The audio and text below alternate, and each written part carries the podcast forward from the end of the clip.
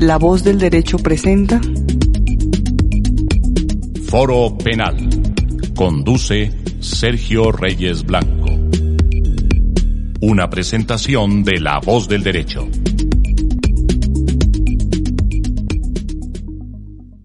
De nuevo, una vez más, en la voz del derecho Foro Penal para continuar con nuestros debates sobre temas de actualidad y asuntos que interesan a todos los estudiosos del derecho y de la ciencia política en nuestro país y a nivel internacional también, ¿no? Hoy nos acompañan, eh, como de costumbre, la doctora Carolina Gutiérrez de Piñeres Ponce de León. No, ¿cuál Botero? Perdón, Botero. eh, psicóloga forense, que ya es cofundadora también de este espacio de la voz del derecho para los temas relacionados con los asuntos penales. Eh, de igual manera, el doctor Daniel Targacha Torres, abogado penalista, reconocido eh, litigante a nivel nacional. Y hoy tenemos por primera vez en la mesa a una compañera que creo que nos va a seguir colaborando y apoyando en estas líderes de la eh, de las conversaciones en derecho penal, que es la doctora Maite Bayona, abogada de la Universidad de Santo Tomás, especialista y máster en Derecho Penal. Si me quedo corto, me ayudas, por favor, Maite, y otros estudios más.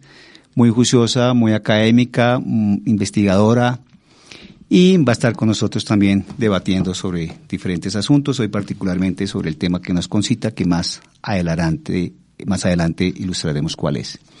Y tenemos un invitado muy especial, que es el doctor Daniel Felipe Taboada, quien es abogado eh, rosarista, eh, máster en Derecho Penal de la Universidad Santo Tomás, especialista en Derecho Administrativo también de la Universidad del Rosario y especialista en Ciencias Penales y Criminológicas de la Universidad Externada de Colombia.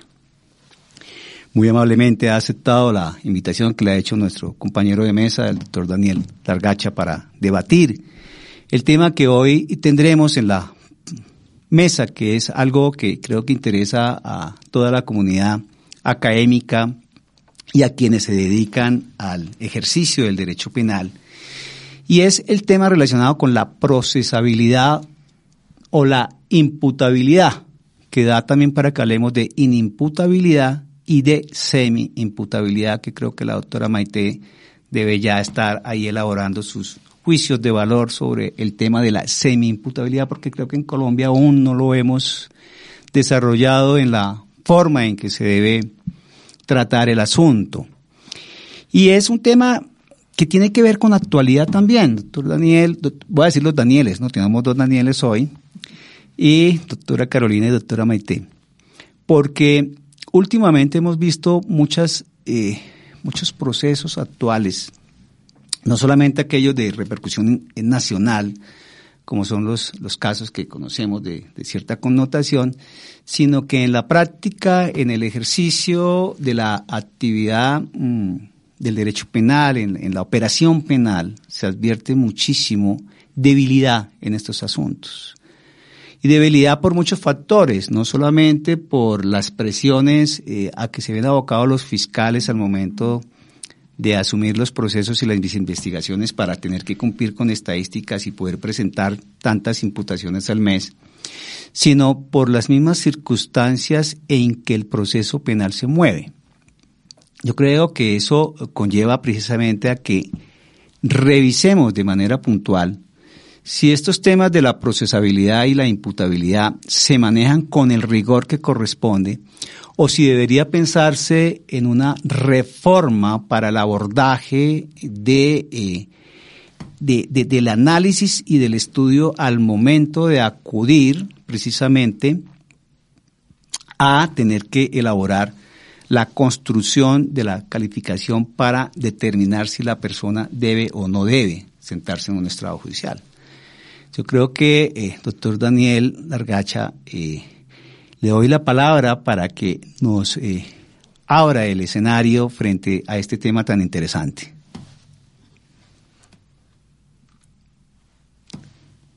Doctor Daniel, ¿nos escucha?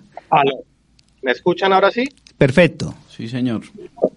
Un cordial saludo para ti, Sergio, para mi otra parte de los Danieles, para la doctora Maite, para la doctora Carolina.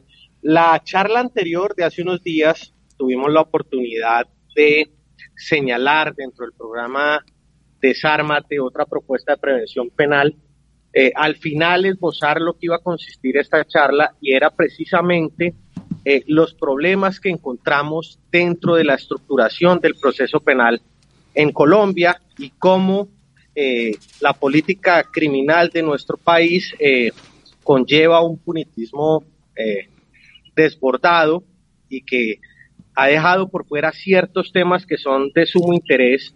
Y en ese sentido eh, les compartí a los compañeros de charla unos fallos muy interesantes de la Corte Suprema de Puerto Rico, que es el caso de Pérez Galván, de Luisito Pérez Galván, un caso, eh, un landmark, como llaman los americanos, un caso muy importante en los Estados Unidos y en Puerto Rico, y eh, que va ligado de otro caso muy importante la Corte Suprema de los Estados Unidos, que es Jackson versus Illinois.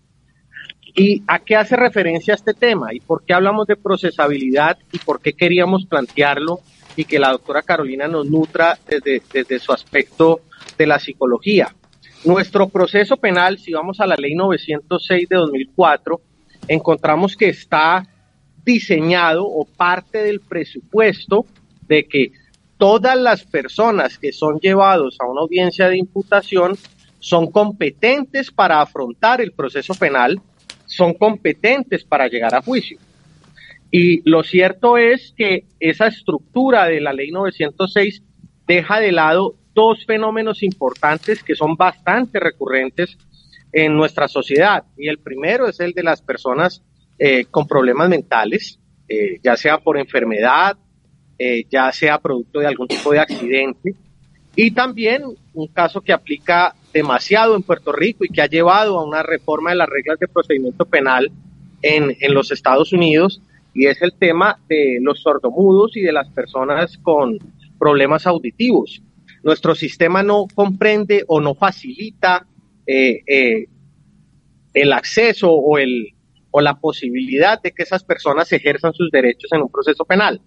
La única contemplación que ha hecho el derecho penal eh, traído a nuestro país es la diferencia que todos ustedes saben frente a la posibilidad de imponer unas medidas de seguridad para las personas que sean inimputables. Entonces, vamos a diferenciar desde ya dos cosas. Una cosa es la procesabilidad y otra cosa es la inimputabilidad.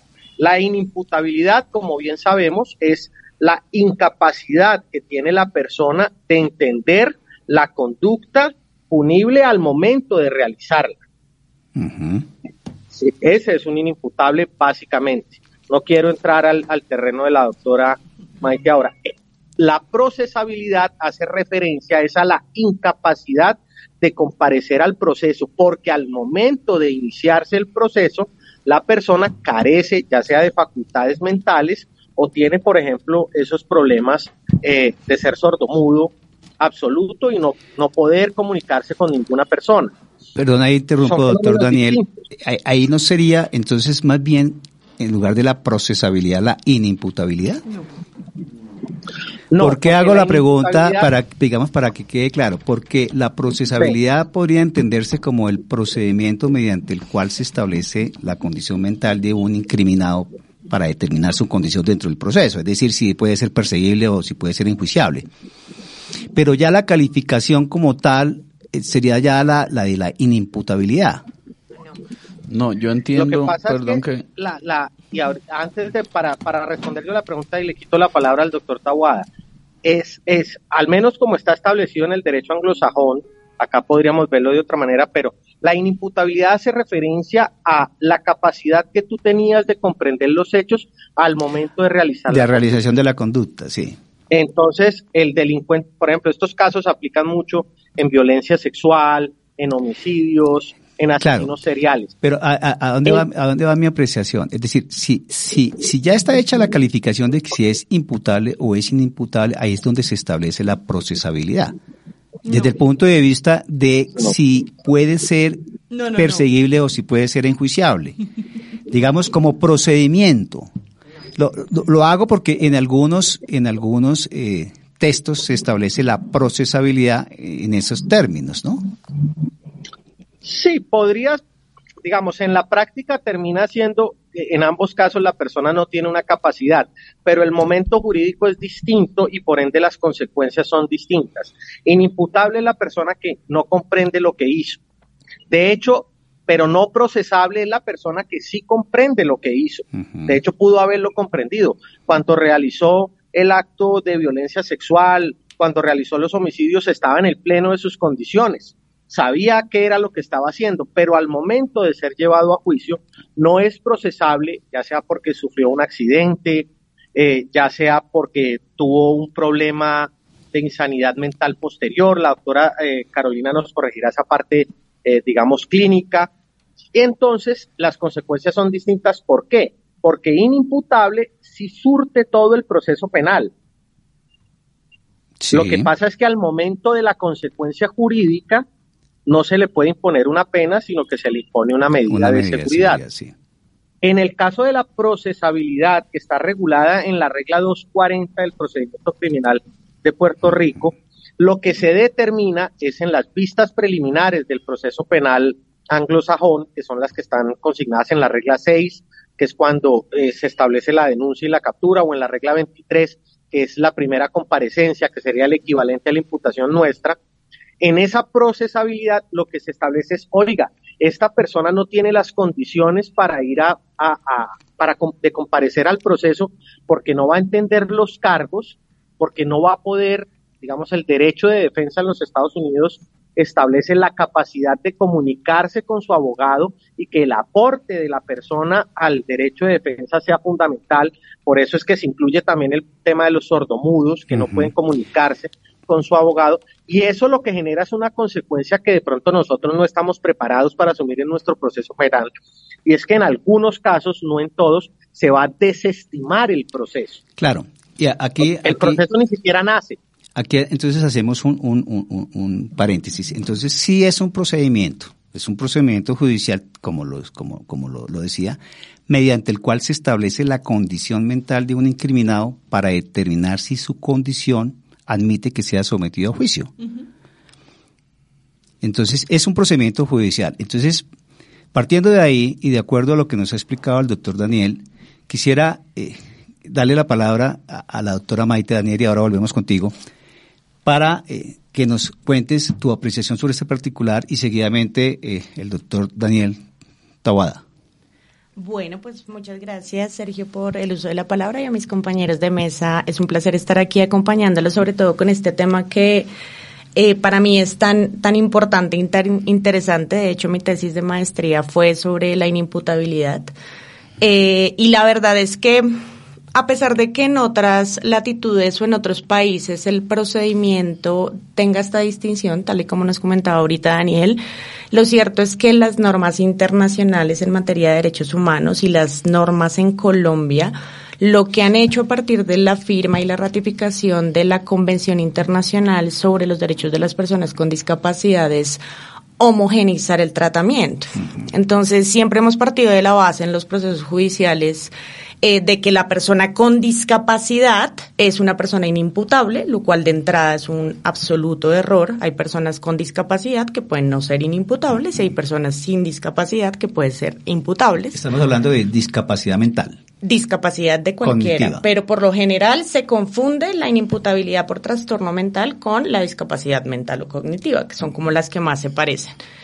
Eh, y claro, siempre, digamos, desde el punto de vista de lo que es el modelo médico rehabilitador de la comprensión de la discapacidad, entendemos a la persona con discapacidad como una persona que no tiene las competencias para entender, que no puede relacionarse con los demás, y en ese sentido siempre se ha tratado, y aún así lo seguimos haciendo, como una persona, digamos, que de menor importancia o de menor entidad. Y los penalistas, o bueno, quienes nos enfrentamos a los procesos judiciales, eh, nos afiliábamos un poco con esa concepción social de, oiga, es que no puede entender, que es un poco entiende lo que está refiriéndose a Daniel con, lo, con la procesabilidad. No puede entender, no puede manifestar la decisión de sus actos, entonces la fácil es dejémoslo a un lado, ignorémoslo, que el proceso penal siga su curso y al final miraremos si lo declaramos o no inimputable.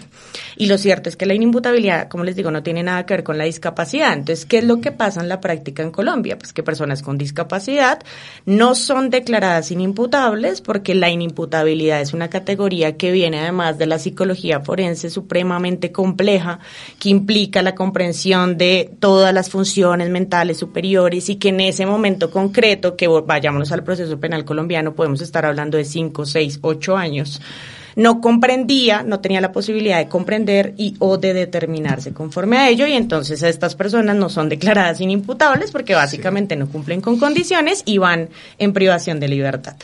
Entonces esa es como la confusión que tenemos, pero les mencionaba que la convención, que es una convención de 2009 y que se ratifica por Colombia en el 2010, pero se introduce al, al, ordenamiento interno en el 2012-2013.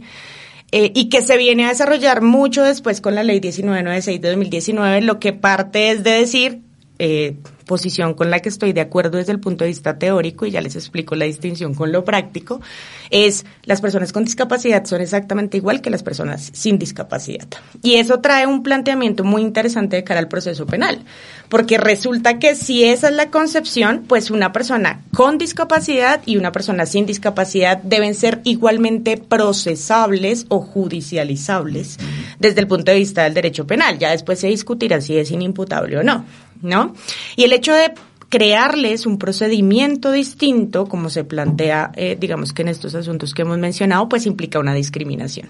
Entonces ahora el problema es que que es un problema de entrada, tenemos que tratar a las personas con discapacidad igual que a las personas sin discapacidad, pero no tenemos cómo lograrlo, porque resulta que lo que dice Daniel es cierto, no entienden, no, pueden darse a, entender o manifestar su voluntad y preferencias, pero eso no significa que no tengan capacidad jurídica. Creo que el problema es de enfoque. No es que no tengan la capacidad jurídica, lo que no tienen son los apoyos, los insumos necesarios para darse a entender.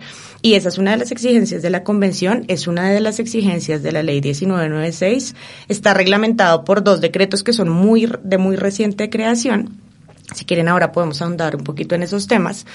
Eh, y es precisamente que las personas tengan la posibilidad de manifestar su voluntad y preferencias. Entonces, no creo que sea un tema de manejémoslo por un proceso distinto, porque, insisto, va a ser discriminatorio, sino que es un problema de tenemos que garantizar la forma en la que estas personas, con sus particularidades y con sus condiciones, puedan manifestar su voluntad y preferencias. Y si entiendo bien, digamos, con esa explicación que nos da, es contrario al planteamiento que nos hace Daniel desde el punto de vista de cómo se maneja en Puerto Rico y en Estados Unidos. Así es. Eh, eh, podríamos decir entonces que Puerto Rico y en Estados Unidos van en contravía de lo que establece la convención y eso pues lo miramos ahora eh, para, para, para darle la palabra acá al doctor Daniel y seguidamente a la doctora Carolina para que nos dé su apreciación desde el campo de la psicología. Claro que sí. Doctor Daniel. Sí, no, básicamente yo la intervención inicial que tenía por hacer estaba relacionada con eh, el momento eh, en que se distingue la inimputabilidad y la procesabilidad, porque el inimputable es inimputable al momento de la, de la, de la ejecución de la conducta, mientras que la procesabilidad es cuando ya nos encontramos, eh, como valga la redundancia, dentro del marco de un proceso judicial. Entonces, eh, era digamos que esa distinción que luego quedó muy muy bien resuelta ah, pero pues por eso digamos que fue eh, la primera eh, interrupción que y, y perdón interrumpa puede pasar el caso de que alguien al cometer la conducta es totalmente imputable y al momento de procesarse le es inimputable y entonces ahí nos encontramos en un problema gravísimo. Sí no totalmente totalmente. Eh, y lo importante ahí es eh, que existan unas reglas claras eh, que la doctora eh, Maite y el doctor Daniel, digamos que más adelante nos explicarán qué es lo que la convención sugiere o ordena en este caso, pero de todas maneras sí, bueno, hablar también, yo creo un poco de que la inimputabilidad no es solo eh, para temas de trastornos mentales, sino también eh, cuando hacemos referencia a la edad de las personas, que esto pues digamos es bastante importante porque de acuerdo a, a la edad que tenga un sujeto que se encuentra vinculado a un proceso, se le puede, eh, puede ser inimputable por la edad o puede tener, digamos, una inimputabilidad aminorada, como se reconoce, digamos, en el lenguaje jurídico, eh, del cual yo creo que más adelante hablaremos sobre eh, la responsabilidad penal de los adolescentes y todo este tema. Sí, que se suele llamar imputabilidad reducida también, ¿no? o semi-imputabilidad. Doctora Carolina. Bueno, yo lo que entiendo y lo que hemos hablado con el doctor Daniel es eh, lo siguiente, y es que yo siento que no, cuando hablamos en, el, en la etapa de procesabilidad no se puede hablar de inimputabilidad, ahí estamos hablando de dos cosas diferentes. Ah, claro. Porque una cosa es que yo cuando realicé la conducta típica antijurídica no entendía o no podía autodeterminarme, porque tienen que estar las dos o faltar una de las dos, ¿cierto? Mientras que en el momento de, en que empieza el proceso, que la persona pueda, por ejemplo, en la primera audiencia decir, poder decidir si se declara culpable o inocente. Que eso ya es totalmente diferente. O sea, yo realmente tengo la capacidad de, de entender lo que significa enfrentar o asumir que yo hice algo, porque generalmente yo he estado en casos en los que pasa esto y yo veo que en juicio la persona le dicen cómo se declara culpable o inocente, bueno, como se diga.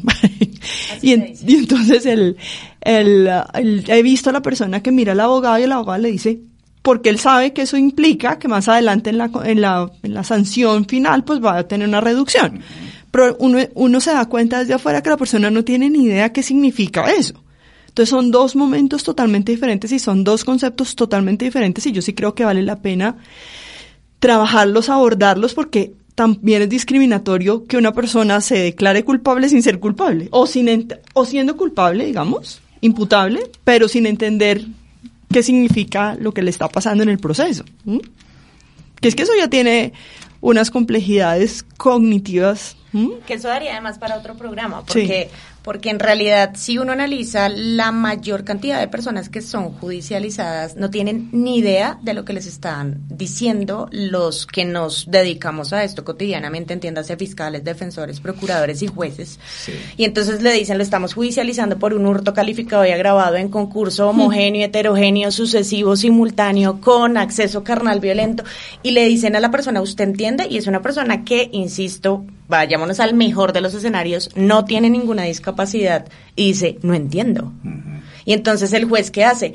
Abogado, explíquele a la persona lo que le estoy intentando decir. Y uno le dice, mira, te están judicializando por el artículo 239 en concurso con el 240, el 241 del Código Penal y quedan peor. Entonces, realmente esta es una situación que ameritaría otra discusión y es, la gente ni siquiera tiene ni idea cuáles son los delitos por los cuales se les está llevando a un proceso penal y lo peor, lo que uno ve en la práctica, que es muy, muy triste, es que se ven obligados a aceptar su responsabilidad porque simplemente sienten que están metidos en algo que en algún momento acabará y que de alguna manera tampoco se les ha explicado como las consecuencias de lo que ello trae. Voy a, un paréntesis, antesito. Y, y aceptan responsabilidad y ahí se quedan, ¿no? Entonces. En Estados Unidos yo he leído un par de casos, por ejemplo, donde se suspende la audiencia y la persona entra en un proceso de entrenamiento con personas capacitadas. O sea, no es el abogado que en audiencia le explica que vuelve y le repite lo mismo, pero con números, sino que esta persona se somete y de, hasta que hasta que quien lo entrena, le explica, lo acompaña, los apoyos, o sea que sí existe, lo que pasa es que no lo conocemos, eh, hasta que la persona que lo apoya no certifica que la persona ya entiende lo que a lo que se va a someter en un proceso, el proceso no, el, el juicio no se reanuda. No inicia. Y aquí no pasa eso. Y entonces, y tú tienes razón, hay dos condiciones. Una persona con eh, una formación educativa muy baja probablemente le va.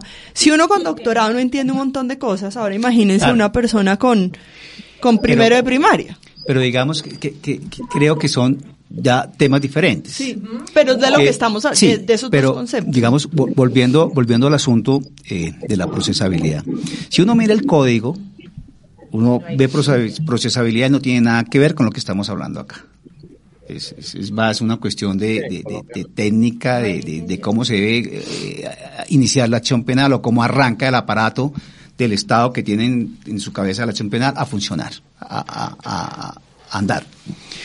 Pero aquí lo estamos viendo es como como ese instrumento de garantía, que así debe verse, como una garantía procesal, como una garantía al debido proceso para que la persona que vaya a ser sometida a un juicio, pues esté en pleno de sus facultades mentales para entender a qué se enfrenta. Eh, miremoslo en el sistema nuestro. En el sistema nuestro podríamos decir eso no ocurre. Nunca. Eso es lo que plantea el doctor Daniel. Claro, eso, no ocurre nunca, pero ¿por qué no ocurre nunca? Doctor Daniel, ¿por qué no ocurre nunca? Porque es que nuestro ordenamiento no lo prevé. Exacto, exacto. Es que Qué pena interrumpo, yo aquí estaba tranquilo, levantando la mano, poniéndome el codo. no, interrumpe cuando quieras porque como estás en, en, modo, en modo virtual, pues no tenemos forma de saber cuándo pide la palabra. Creo que tú diste con el punto y la doctora Carolina lo dio a lo que yo quería llegar. Nosotros hablamos desde hace un tiempo en Colombia y en general en el, en el mundo occidental de que el proceso penal es derecho constitucional aplicado. Es un sistema de garantías, ¿sí?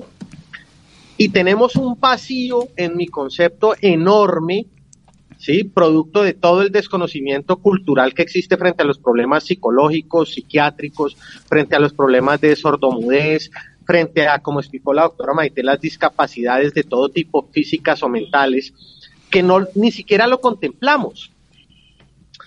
Carolina dado un ejemplo que es cierto, la regla 240, que es la que habla de la procesabilidad en el sentido de garantía de la persona que no solamente tenga la capacidad de declararse culpable o inocente, como tú dijiste, sino la persona que pueda colaborar en su defensa. Es que como abogado, Maite y el doctor Tawada, que son litigantes, saben que el que le aporta los datos a uno de los hechos, pues tiene que ser el cliente. Sobre todo cuando estamos hablando en delitos que involucren, por ejemplo, temas de la salud o financieros o de contratación, el cliente es el que le tiene que decir a uno qué pasó. Y el que toma la decisión. todo lo que son tipos penales en blanco, normas de remisión, todo ese tema. Es que... Si tú no puedes hablar con tu cliente, ¿sí? sea porque tenga una discapacidad, sea leve o sea grave, eh, o, etcétera, pues estás afectando el derecho de defensa. Entonces el sistema americano contempla una serie de una garantía fundamental que es esa, como tú bien dijiste, y como explicaba la doctora Carolina, esa fase de entrenamiento, eso lo llaman normativamente el acomodo razonable. Que se le haga un acomodo razonable, por ejemplo, a esa persona que es sordomuda, a esa persona que tiene algún tipo de limitante cognitiva, para que se le explique en qué está, inclusive conlleva que pueda haber tratamiento médico, eh, ya sea, eh, eh, digamos, a través de, remedios, ¿sí? Para solucionar el problema que tiene y que pueda comparecer al proceso. Y en caso tal de que no se llegue a esa situación, que nos gastaríamos 10 sesiones explicándolo, ¿sí? Se prevé que se desestime el proceso. Oiga, esta persona, sí, cometió un acto delictivo era consciente, inclusive pudo, que tú pusiste el ejemplo, era consciente en ese momento, ya no lo es, no la podemos llevar a un proceso porque no le vamos a respetar ninguna de sus garantías. Y el Estado qué hace, lo que propone, por ejemplo, Jackson versus Illinois, que es un caso muy interesante que se lo voy a enviar a la doctora Maite para que lo vea ya que le interesa tanto el tema, donde dice, mire, el Estado si después sigue considerando que la persona es peligrosa para sí mismo y para terceros, puede intentar un procedimiento civil de internación en un centro médico eh, adecuado. Y hay un caso muy sonoro que es Kansas versus Hendrix, que es muy interesante, que es un predador sexual que cumple su condena y cuando va a salir llega ante la Corte Suprema de Justicia y dice, hey, a mí no me suelten porque voy a volver a, voy a volver a delinquir. Y él mismo solicita su internación civil acá hay un absoluto desconocimiento de todos esos temas. Y si bien es cierto que la convención busca ponerlos en lugares que desde el punto de vista de iguales, que desde el punto de dignidad humana me parece sensato, lo cierto es que en la práctica a esa persona hay que buscarle un acomodo razonable y eso es lo que el sistema anglosajón prevé para dar esas garantías. Y para concluir y darles más tiempo, otro, otro tema fundamental que, lo explicó la doctora Maite, cuando estamos en una imputación, a veces no entendemos todo eso de que el concurso agravado y sucesivo y heterogéneo y termina uno haciendo cálculo actuarial con su cliente para explicarle, pero de hecho es, es tan poco interesante para nuestro sistema procesal el tema que el, la única pregunta que le hacen para ver si la persona está bien o mal es, ¿usted entendió o no entendió? Y si a veces, la mayoría, a mí me ha pasado, me, gustaría escuchar a mis colegas, el cliente dice, no, no entendí, hasta lo regañan. Sí. O al abogado. Hasta lo regañan. Y además, y además el tiempo, eh, digamos que le dan, bueno, eh, frente a eso yo tengo dos apreciaciones particulares. Muchísimas veces el mismo abogado, sobre todo, digamos, yo reconozco y para mí los mejores abogados son los defensores públicos, pero muchas veces por la carga excesiva laboral y eh, no someterse al debate probatorio, no contar, digamos, que con todo el eh, equipo investigativo y el apoyo que debe tener un abogado, eh, digamos que por, por pragmatismo le terminan muchos procesados terminan aceptando cargos mal asesorados, de pronto por un abogado eh, agobiado de tanta carga laboral y la persona nunca comprende en realidad qué es lo que... Las consecuencias, y por qué aceptó. Sí. y lo otro que hemos visto, y bueno, en casos famosos últimamente, es eh, una gran retractación a los allanamientos y a los preacuerdos porque eh, las personas, digamos, eh, que se encuentran procesadas eh, en su angustia, yo, digamos que, haciendo referencia a lo que decía la doctora Carolina, me parecería, digamos que es bastante importante plantear eso, que el, el proceso, el, el, proceso penal, aquí digámoslo hablándolo como tal, para no confundirlo con la etapa de juicio, no prosiga hasta que la persona en realidad no se haya explicado qué es lo que se le está imputando, cuáles son las consecuencias jurídicas que ello conlleva y eh, porque lo que vemos en la práctica es eso, que uno le dan cinco minutos y le dicen cinco minutos, explíquele a su cliente, entendió o no entendió y la persona pues angustiada, sometida a una, a, una imputación muchas veces luego eh, que eh, posterior a una captura y luego que también viene una solicitud de medida de aseguramiento, dice que sí por salir del paso. Entonces, que, termina convirtiéndose en una, en una presión y en una, digamos, eh, camisa de fuerza para el procesado el, verse que se va a someter a una privación de libertad y eso muchas veces conduce a la aceptación frente a los números que le muestra el abogado cuando le explica los efectos de una aceptación. Pero además es, y eso es grave otra moneda porque porque lo puedes ver en, en esos dos sentidos como de la aceptación que es lo, perdón, como de la aceptación, que es lo que más ocurre, pero también, y yo lo cuestionaba mucho en relación con la posibilidad de acceder a una salida alterna, porque todos tenemos la posibilidad de suscribir un preacuerdo, un principio de oportunidad, pero esa decisión finalmente la toma la persona que está siendo procesada. Entonces, si no tiene cómo entender ni siquiera el núcleo fáctico de la imputación, pues mucho menos las viabilidades, las causales, los periodos, los términos en los que podría acceder a una salida alterna. Y eso, pues, por supuesto que también atenta contra el derecho de defensa. ¿Y qué decir de la mala práctica, y aquí me perdonan los fiscales que no lo utilizan, de algunos que aumentan el número de, delitos en la imputación para poder llegar a negociar, que eso me parece antiético, desleal, desproporcionado, anti todo, mejor dicho, ya está, ya está delictivo. Eh, porque ocurre. Sí, la inflación de la imputación. Entonces, eso termina atemorizando al procesado, vulnerándole sus derechos, porque ante, al verse ante esa cantidad que muchas veces no entiende, como lo decían hace un momento, cuando les dicen el artículo tal del código que, que, va en concurso con tal, toda, toda esa calificación que nos mencionaba la doctora Maite. La persona se ve agobiada, se ve presionada y se ve desesperada y termina dando una aceptación porque le dicen le vamos a quitar este, este, este, este, para que queden los que de pronto realmente son con los que el fiscal cuenta para poder demostrar en un eventual juicio que, existe responsabilidad por parte de esa persona. Entonces eso, también es bastante delicado. Pero antes, antes yo quisiera, y, aprovechando este asunto que ustedes han tocado, que es tan interesante, hablar también de eso que el doctor Daniel eh, enunció hace un momento, la imputabilidad reducida, o lo que podríamos llamar semi-imputabilidad, ¿cierto? Y sobre todo en delitos sexuales. ¿Y por qué voy a los delitos sexuales? Porque, doctora Carolina, usted conoce muy bien ese tema. es experta Y tiende a empeorar. y tiene el deber de ilustrarnos. Muy bien, Maite. Doctor, por favor La- aclare porque es experto. Porque... Mayor. A ver, en, en la mayoría de los casos, cuando los niños son abusados sexualmente, ese niño abusado tiende al futuro, no es una regla, pero ocurre mucho, a ser abusador en, al futu- en el futuro. ¿Qué pasa cuando ese niño abusado no fue sometido a tratamiento psicológico, psi- psiquiátrico para afrontar los traumas que el abuso le dejó?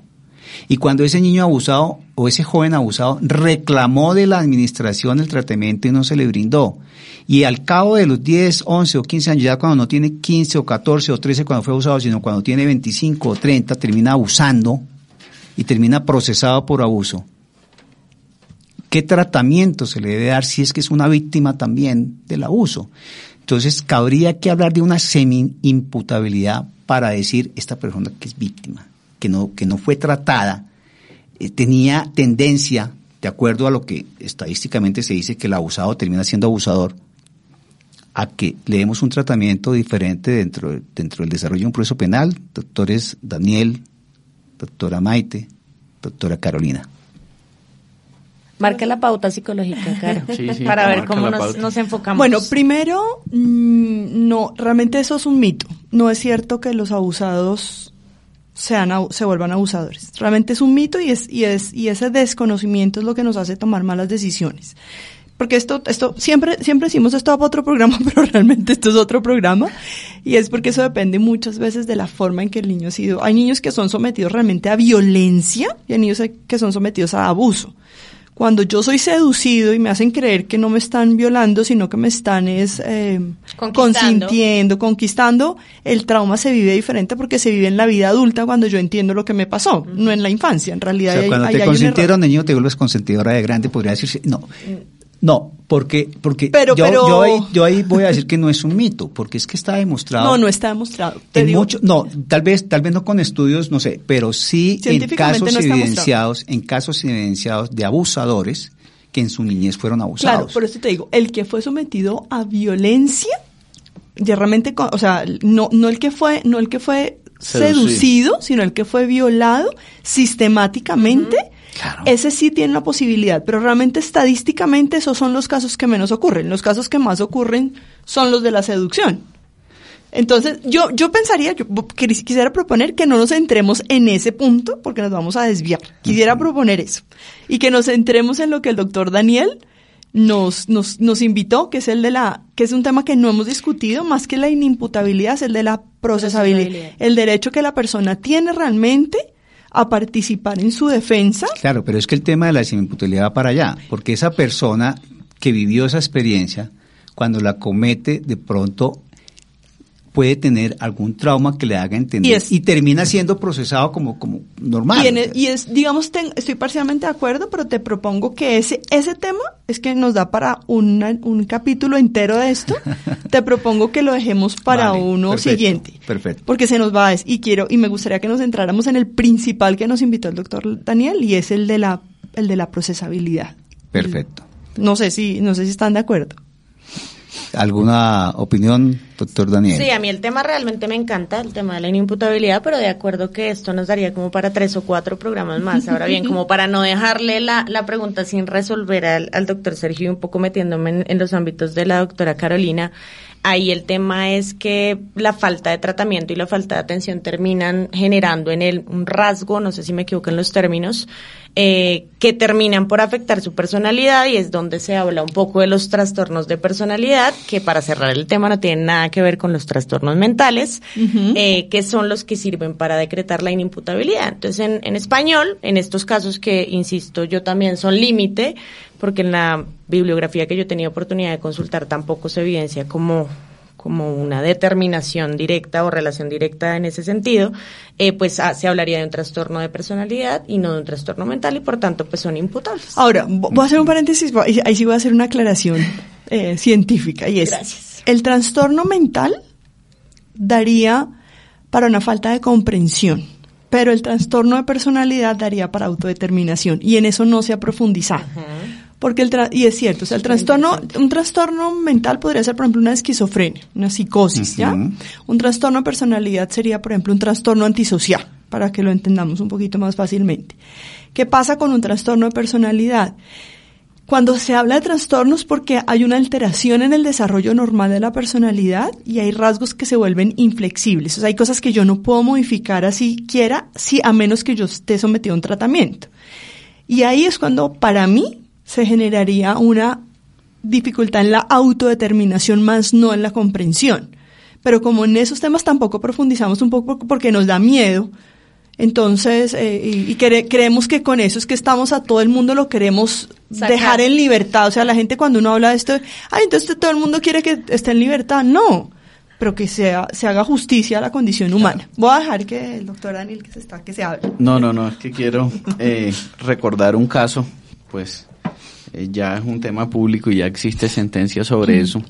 Pero cuando estaba en mi especialización, con el doctor Nodier Agudelo, que es posiblemente de las personas que más ha estudiado este tema en Colombia. Él nos hablaba del caso de Samuel Viñas. Yo no sé si ustedes recuerdan ese caso eh, de una persona que un 31 de diciembre eh, le mete, digamos, dos tiros a su esposa y muere. Este tema, en la práctica, eh, el doctor Nodir, con todo su conocimiento jurídico y de psicología forense y todo este tema, nos decía, eh, es muy claro, es muy evidente que esta persona no, no, no podía comprender, no se podía determinar al momento de lo que hizo. Y yo, y él planteó la inimputabilidad en su defensa. Pero obviamente en Colombia, ¿qué juez se atreve a eh, digamos, acceder a, a, una petición de la defensa de inimputabilidad cuando la presión mediática es tan grande. Mm. Entonces, digamos que yo sí creo que existe un miedo por parte de la judicatura, por parte de los mismos fiscales, a aceptar esta, es, digamos, esta, esta condición, esta condición de, de los inimputables. Mm. Es, bastante... Es, es, parecido el caso, no sé si recuerdan, en el 2007, eh, el indígena que cogió a, discos a su hijo. Eh, se manejó también, se trató de manejar, porque eh, hay, digamos que el caso de plantea de no ir es cuando, cuando la persona por X o Y factor, ahí, creo que era que él no sabía realmente que estaba disparándole a su esposa. Sí, tenía, digamos que unos temas de celos, de seguimiento, de una condición bastante ya que lo, afectó en su... Y exactamente pasó con el caso del 2007. Pero, como tú dices, ningún juez se atreve a aplicar una inimputabilidad allí. ¿Por qué? Porque la presión mediática no deja. Pero si estamos hablando de procesabilidad, y aquí, insisto, el tema de la semi-imputabilidad en el caso del delito sexual se aplica, es precisamente para determinar cuándo se debe acudir o cuándo no se debe acudir al enjuiciamiento. Y creo que a eso es que el doctor Daniel eh, le, apunta eh, cuando nos propuso el tema de la procesabilidad y partiendo precisamente del tratamiento que sobre el mismo dan los Estados Unidos y Puerto Rico, que atendiendo la eh, observación y la ilustración que nos da la doctora Maite, pues vemos cómo tal vez allí se están desconociendo ciertos aspectos propios de de respeto de derechos humanos que eh, están consignados en la convención y que muy posiblemente sea necesario también que eh, se revisen para determinar si debemos en Colombia pensar en la viabilidad o en la posibilidad de una reforma, de una modificación al procedimiento penal para tener etapas previas en donde antes de acudir a un juicio la persona sea sometida a todos los estudios, análisis y, y, y apoyos correspondientes para que tenga claridad sobre qué conducta es sobre la cual va a ser procesado o si como se viene haciendo pues es suficiente y no es necesario pensar en alguna modificación legislativa. Y yo, por ejemplo, en eso pensaría que nosotros, más que tener un psicólogo, porque a veces la desconfianza es, ah, como le pagaron, entonces él va a decir lo que quiere. Yo creo que eso es una falta de respeto con un profesional como nosotros que realmente nos esforzamos por estudiar la conducta humana. Pero digamos que para que subir un poco la objetividad, yo me, parecería que lo, ideal sería que tuviéramos equipos interdisciplinarios, por ejemplo, psicólogo y psiquiatra, que además hubiera, en mi caso defendería siempre a alguien que se va de neurociencias, eh, eh, que, que ayuden a tomar esa decisión. O sea, que no sea una persona, sino como un equipo realmente confiable que, que oriente al juez, porque esta es una guía para el juez, para el proceso y para la justicia. Y más De que acuerdo. al juez, al fiscal. Daniel, Daniel. Sí, Daniel, cuéntanos. Sí, yo creo que voy, voy, yo quería precisar varios temas porque coincido con lo que han dicho. Frente al tema de la procesabilidad, es importante diferenciar la falta de comprensión de la auto, de la autodeterminación. Yo creo que tienen consecuencias distintas. Frente a la procesabilidad, lo importante, como explicaba la doctora Carolina, es que eh, no haya comprensión. ¿sí? El tema de la autodeterminación es más o menos lo que ocurre con el asesino serial o con el delincuente sexual. Por eso generalmente el, el- el- el delincuente sexual, por lo menos y trayendo referencia a lo que sucede en el sistema anglosajón, es juzgado. Es juzgado y es condenado. ¿sí? Porque se considera que no afecta la comprensión de la conducta y la posibilidad de interactuar con su defensa. Es otra circunstancia. Ahora, uniendo con lo que decía también el doctor Tawada y lo que acaba de decir la doctora Carolina, a, a la pregunta tuya, eh, es también ignorancia.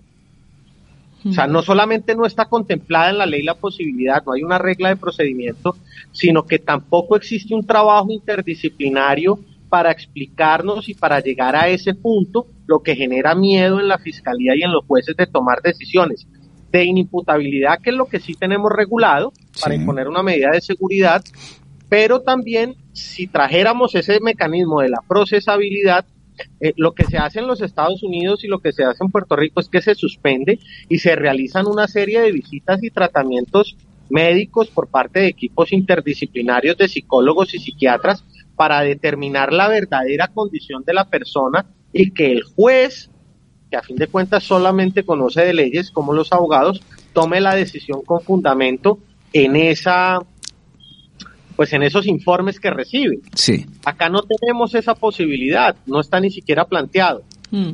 correcto. Se nos está acabando el tiempo, entonces vamos a dar un minuto y medio máximo a cada uno para que Hagamos el, el cierre y concluya, por No, favor. no, no. Doctora Maite. Bueno, yo, yo creo que, que, el, que el problema que estamos evidenciando aquí es un problema de origen. Lo que hemos conversado hasta el momento aplica tanto para personas con discapacidad como para personas sin discapacidad. O sea, realmente estamos hablando de personas con bajo grado de escolaridad, que nunca han pasado por un colegio, etcétera, etcétera, que no pueden, pueden no tener ningún problema eh, estructural desde el punto de vista de las funciones mentales superiores, pero igual no entienden. Entonces yo la verdad sí creo y un poco, eh, digamos que invitar a quien, a quienes nos escuchan en este programa a leer la convención, porque insisto, nos falta muchísimo para poder garantizar el, el ejercicio de la capacidad jurídica de todas las personas en un proceso penal sin distinción. Pero sí creo que es muy importante que ese acompañamiento psicológico y psiquiátrico se dé no para reemplazar la decisión del procesado ni para que sea el psicólogo o el psiquiatra el que diga, "Ah, es que sí puede entender, oiga, es que yo sí creo que el señor sí finalmente podía tomar esa decisión porque finalmente la persona con o sin discapacidad está en la posibilidad jurídica de tomar su decisión. Entonces, sí está muy bien el acompañamiento psicológico y psiquiátrico de cara a que ellos sirvan de intermediador para que la persona pueda manifestar su voluntad y preferencias dentro del proceso penal, insisto, sin reemplazar la decisión de la persona procesada, porque es que finalmente es ella la que tiene que tomar sus propias decisiones, sin importar el nivel de compromiso mental o psicológico que llegue a tener en ese momento dado. Entonces, sí creo que es conveniente el acompañamiento, pero insisto, distinguir entre personas con o sin discapacidad, crear etapas distintas para personas con discapacidad, crear procesos penales para personas con discapacidad y distinguir o meter en bolsas distintas personas con discapacidades y personas sin discapacidad es abiertamente Pero discriminatorio. entonces, así como afirmas que la persona con capacidad o sin capacidad puede dar su manifestación dentro del proceso, hay que tener claro que la que la da sin capacidad puede tener repercusiones procesales más adelante, ¿no? No, pero es que es que ese es el tema, que partimos de la base de que porque tiene un problema, una, perdón, no se dice problema, una situación mental o una característica mental es que no puede tomar decisiones. Fíjate que el problema es de raíz Y no, uno interviene todo el tiempo con personas con discapacidad mental en muchos niveles y la persona con discapacidad mental se puede dar a entender. A que no nos guste, que creamos que no es lo mejor para ella, eso es otra discusión, que creo que está al margen de esto. Pero muchas veces la persona sí se puede dar a entender, lo que pasa es que se da a entender de una forma a la que no estamos acostumbrados. Y creo que eso es lo que tenemos que empezar a trabajar nosotros más que ellos. Vale, doctor Daniel, para cerrar. No, yo para cerrar, digamos que todo el tema de procesabilidad eh, ya, digamos que quedó bastante claro. Mi invitación sería a, a, los, a los oyentes tanto pues fiscales, jueces, abogados, a hacer una invitación a perderle el miedo de plantear estos temas, eh, que para el derecho penal, digamos, un mundo es el teórico y académico y otro mundo es el práctico. Eh, digamos que pues si, si, si existe en la academia y en, en la teoría jurídica este tipo de, de figuras es porque tienen y deben ser aplicadas sin temor a, a las repercusiones diga, eh, mediáticas o las presiones que se vivan eh, punitivas. Y la invitación es esa, a plantearlo sin miedo porque eh, cuando uno habla de figuras jurídicas como la imputabilidad o el error, uno mismo como abogado indica, uf, la posibilidad de que esto me prospere es una en un millón. Le, da, le uno dice, al único que le ha que, que le ha prosperado esto fue a Jessy Reyes en el caso de Valery Domínguez. Pero digamos que... Sin hacer publicidad, por favor. es, es un, es un, es un, son figuras jurídicas que, que, le, que les tenemos miedo y las debemos eh, plantear eh, si creemos que contamos con todos los elementos eh, desde el punto de vista probatorio para presentarlas, no como no como un no como una estrategia jurídica eh, para evitar eh, la sanción de cárcel que se que, que es como lo lo, lo observa la comunidad en general y tratar nosotros sí. mismos también de hacer un ejercicio pedagógico de decirles que una medida de seguridad pues es lo que se contempla en la ley y lo que es adecuado que como lo que sanción. Lo que corresponde y no utilizarlo como estrategia evasiva de la responsabilidad. ¿no? Correcto. Doctora Carolina, algo para el cierre. Pues um, un poco, bueno, y tantas cosas, pero bueno, uno, como eh, evitar que estos temas se trabajen como desde la estigmatización, porque creo que también ahí hay un miedo. Fíjate que hay personas que en juicios dicen, se declaran culpables, o aceptan o dicen que entienden, no es porque no entiendan o porque entiendan, es porque les da vergüenza decir, es que yo lo he visto. O sea, no solamente es no entiendo, sino que más me da pena decir que no entiendo porque no quiero quedar como un ignorante delante de, de, de todo el mundo y más cuando lo, las cosas son eh, transmitidas sí. por medios de comunicación. Entonces, un poco tenemos que seguir trabajando mucho en la, en la estigmatización, en trabajar eh, en el prejuicio que genera la, la, la enfermedad mental, ¿cierto? Uh -huh. Eso por un lado apoyarnos más en profesionales como nosotros, que estamos ahí para, para orientar, eh, para, eh, y, no es perseguirnos entre nosotros, porque a mí me pasa que tengo un grupito de, de, de, colegas que a juicio al que voy, juicio al que están, pero para ir en contra de lo que yo digo, esto no se trata de una guerra, en realidad se trata de hacer justicia, de, de, que el conocimiento científico le permita al, al, a los tomadores de decisiones tomar decisiones en de acuerdo a la dignidad humana. Eso es lo que nos debe interesar. Aquí no es, no hay ganadores o perdedores. Hay seres humanos que están sufriendo. Las víctimas sufren tanto como los procesados.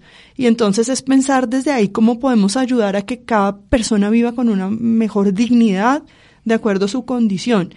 Y en tercer lugar, como, como tener más claridad frente a esos momentos que creo que, que, eso genera mucha confusión porque a veces cuando hablamos, que lo hablamos, creo que el doctor Daniel y yo cuando empezamos a hablar de este tema lo teníamos los dos súper, estábamos súper conectados porque se confunde mucho la inimputabilidad con lo que queríamos proponer. Uh -huh. Y es, y es entender que una persona en un momento, por ejemplo, bajo un estado de alcohol, de drogas, sí. puede no comprender y puede no autodeterminarse, pero en el momento del juicio... Y hace que se aminore la imputabilidad. O llegar a juicio y estar bajo los efectos del alcohol, que también podría pasar. Claro. Y ahí también hay una, hay una disminución de su comprensión frente a lo que está pasando, porque puede ser que la persona esté tan ansiosa inclusive no ha tomado nada. Está Ahí- en un nivel de ansiedad tan alto que se bloquea su capacidad de tomar decisiones. Ahí habría que revisar si eso efectivamente hace que se pueda afectar la procesabilidad, que ahí sería otro Que es lo que eso es lo que hemos querido plantear Sí, con el doctor Daniel. Que, debería, que, debería. Yo sí. creo, yo creo, eh, Daniel, que nos toca hacer una segunda parte de este programa.